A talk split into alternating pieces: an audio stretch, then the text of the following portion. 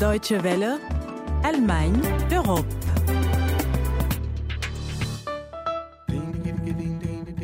Shalom, Guten Tag, bonjour à tous et bienvenue à l'écoute d'Allemagne Europe. Cette semaine, nous nous penchons sur les relations entre l'Allemagne et Israël, deux pays liés par une histoire euh, ô combien douloureuse, mais deux pays qui ont réussi à établir des relations diplomatiques il y a 50 ans exactement, le 12 mai 1965, soit 20 ans seulement après la fin de la Seconde Guerre mondiale et de l'Holocauste. Comment se portent aujourd'hui ces relations? C'est ce que nous verrons dans un instant et puis on retrouvera Katia Beach en seconde partie pour une chronique consacrée au Royaume-Uni, quelques jours après la réélection de son Premier ministre conservateur David Cameron. L'occasion de se pencher sur les relations, elles aussi complexes, entre l'île et le continent. Constance Dunkatse au micro et c'est parti.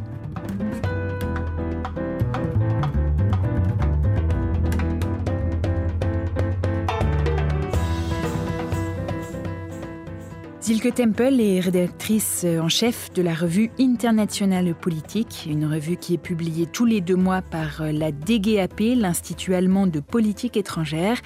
Zilke Temple a longtemps travaillé en tant que correspondante au Proche-Orient et vit aujourd'hui à Berlin. Berlin, où le président allemand Joachim Gauck recevait en début de semaine son homologue israélien Rouvi Rivlin pour donc commémorer l'établissement de relations diplomatiques entre les deux pays il y a 50 ans. Accolade, sourire, poignée de main chaleureuse, les deux chefs d'État se sont comportés comme des amis de toujours. Silke Temple, vous avez suivi cette visite, vous avez vu ces images, que vous inspire-t-elle? Eh bien, deux choses me viennent à l'esprit. Sur le plan politique, les relations sont bonnes et chaleureuses, on le dit et on le répète. À quel point on se réjouit de voir que les relations sont si étroites, que c'était difficile à imaginer il y a 50 ans, soit seulement 20 ans après la libération du camp d'Auschwitz. Mais ce qui me préoccupe par ailleurs, c'est que les relations au niveau de la société sont tout sauf roses. Israël est toujours plus isolé, en particulier en Europe. Ici, la population n'a pas vraiment envie de comprendre le conflit. En tout cas, elle ne prend pas le temps de se pencher sur sa complexité. Et puis l'intérêt que portent les jeunes Israéliens à l'Allemagne me semble plus important que l'inverse et cela me tracasse.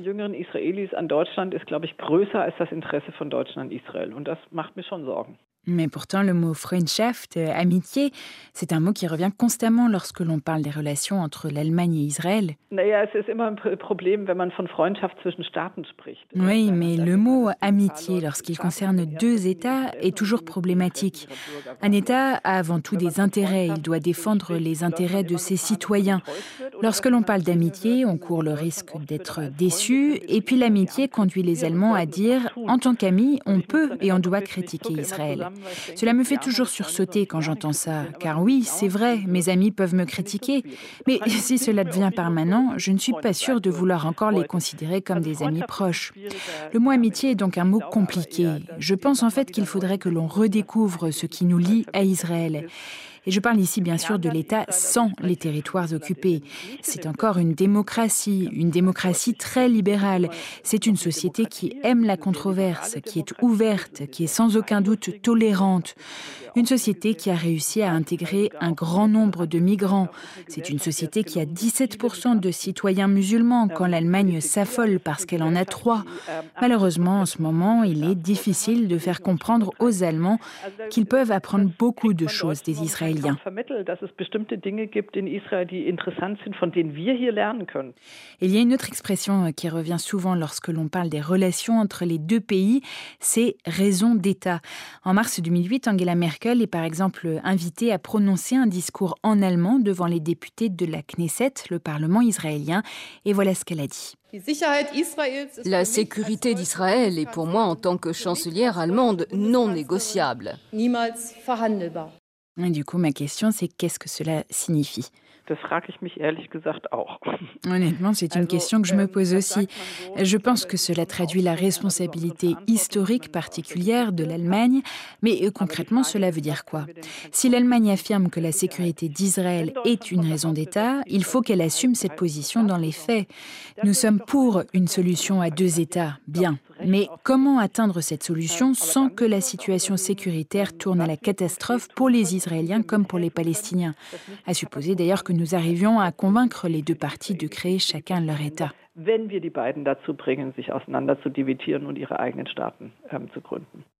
Au-delà de la politique, euh, Madame Temple, il y a les relations entre les citoyens qui font moins souvent l'objet d'articles dans la presse et pourtant elles existent. Peut-être euh, peut-on parler sur ce plan-là d'une réelle amitié? Ce qui est étrange, c'est que les vols vers Israël sont pleins. Tel Aviv est populaire. Chez les Israéliens, Berlin est populaire. Mais lorsqu'on y regarde de plus près, d'abord, il faut rappeler que nous sommes 80 millions et qu'ils ne sont que 8 millions. Autrement dit, mathématiquement parlant, il n'y a pas tant de possibilités que cela de rencontrer des Israéliens. Mais de manière plus générale, je crois que la société allemande est en train de perdre patience. Elle se demande pourquoi Israël n'a toujours pas réglé le conflit sans pour autant comprendre que la situation est très complexe. Il y a aussi le fait que l'Allemagne soit devenue un pays profondément pacifiste après 1945. Nous avons été élevés avec la phrase plus jamais la guerre et pour Israël c'est impensable. depuis sa création plus jamais Auschwitz, c'est leur enseignement. Et malgré tous nos efforts, je crois que nous n'avons toujours pas compris à quel point nous sommes différents, à quel point nous fonctionnons différemment. Nous sommes un pays qui est aujourd'hui entouré d'États amis. Israël n'a jamais connu cette situation. Nous sommes un pays où le service militaire obligatoire n'existe plus. Israël n'a jamais pu se permettre d'entrevoir cette possibilité. Les jeunes Allemands ne comprennent pas ce que signifie faire son service militaire concrètement. Ce n'est pas passer deux ou trois mois dans une caserne et faire quelques exercices de tir, c'est devoir prendre des décisions extrêmement complexes sur le plan moral à 19 ou 20 ans. Il y a beaucoup de choses qui séparent les jeunes Allemands et les jeunes Israéliens. Il faut savoir écouter ces différences. Es gibt viele Dinge, die die jüngeren Deutschen von den jüngeren Israelis trennt. Vielleicht muss man da mal zuhören, was für diese Leute anders ist als für einen selbst. Zilke Temple, rédactrice en chef de la revue Politique internationale sur les relations complexes entre l'Allemagne et Israël. Un entretien qui vous inspirera peut-être des commentaires. Vous pouvez nous en faire part, bien sûr, en nous écrivant un mail à français.dw.de.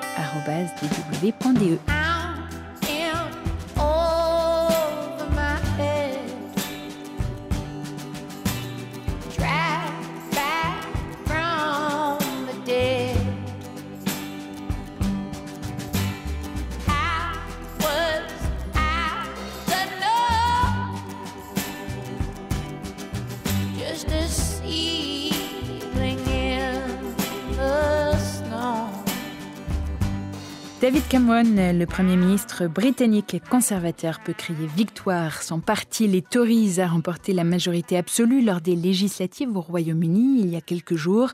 David Cameron reste donc à la tête du gouvernement aux grandes dames de l'Union européenne qui aurait préféré un homme politique, disons plus europhile.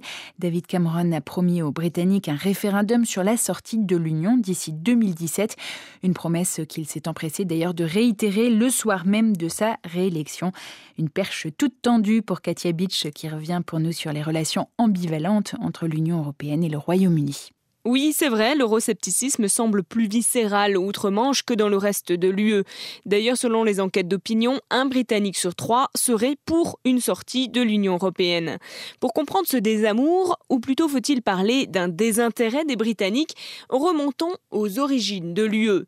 Il faut se souvenir que la communauté européenne est née sur les ruines de la Seconde Guerre mondiale, avec pour objectif de préserver la paix et de remettre sur pied les économies dévastées par le conflit. Or, l'île britannique, à la périphérie de l'Europe, est sortie relativement épargnée par la guerre et elle s'est contentée dans un premier temps d'observer la construction européenne de loin. Ce n'est qu'en 1973 que le Royaume-Uni intègre la communauté européenne, soit 15 ans plus tard, avec l'objectif de tirer profit d'un marché unique sans pour autant adhérer au projet politique ou idéologique. D'ailleurs, le Royaume-Uni n'a pas souhaité adopter la monnaie unique, l'euro, préférant conserver la livre sterling. d'où un certain déficit de conscience civique européenne, comme l'explique Olivier Costa, directeur du département d'études politiques au Collège d'Europe à Bruges beaucoup de Britanniques estiment ou pensent ne pas faire partie de l'Union européenne. Il y a cette espèce d'ambiguïté sur l'appartenance à l'Union, l'appartenance à Schengen et l'appartenance à l'euro qui fait penser à un certain nombre de citoyens britanniques qui ne sont pas dans l'Union européenne et donc pour eux en sortir c'est pas franchement un, problème. Donc euh, il y a un vrai problème de compétence civique des électeurs euh, euh, au Royaume-Uni et d'ailleurs pas qu'au Royaume-Uni qui rend la perspective d'une sortie de l'Union européenne tout à fait possible. Le Royaume-Uni bénéficie d'ailleurs d'un statut particulier au sein de l'UE. Londres a obtenu un rabais sur sa contribution au budget européen et le pays n'est pas signataire de la Convention de Schengen sur la libre circulation. Ses partenaires européens voient d'un mauvais œil cette adhésion à l'UE à la carte version britannique. Les relations entre Bruxelles et Londres se sont encore davantage cristallisées en décembre 2011 lorsque David Cameron, le Premier ministre britannique, met son veto à un projet européen qui devait permettre de contrôler plus étroitement les budgets nationaux en réponse à la crise économique. Londres ne veut pas que Bruxelles mette son nez dans ses comptes. Et David Cameron, tout comme Margaret Thatcher avant lui dans les années 80, n'a de cesse de claquer la porte à Bruxelles. Pour ses partenaires européens, si Londres fait bande à part, le pays peut bien quitter l'aventure européenne. David Cameron a d'ailleurs promis un référendum sur cette question pour ou contre une sortie de l'Union, une décision que Londres pourrait payer très cher selon Olivier Costa. Je pense que les conséquences pour l'Union européenne, seraient surtout symboliques. Maintenant, d'un point de vue pratique, euh, peut-être que ça soulagerait un certain nombre d'acteurs de, l'Union européenne. Il est vrai que les Britanniques ont toujours été des partenaires assez compliqués dans les négociations. Pour le Royaume-Uni, je pense que les conséquences seraient assez négatives d'un point de vue économique. Vous savez bien qu'aujourd'hui, euh, l'économie repose euh, très largement sur la perception que les acteurs des marchés ont du risque ou de, de la situation d'un État. Il est clair que ça ouvrirait une période d'incertitude extrême et que ça aurait des conséquences importantes quant à la place euh, économique qu'est la City, quant aussi euh, à euh, la, position du Royaume-Uni sur les marchés, sa capacité à trouver les fonds. Tony Blair, qui était Premier ministre britannique jusqu'en 2007, résumait assez bien la situation avec cette phrase empruntée à Hamlet de Shakespeare To be or not to be, être ou ne pas être en Europe, telle est la question, une question aujourd'hui encore d'actualité.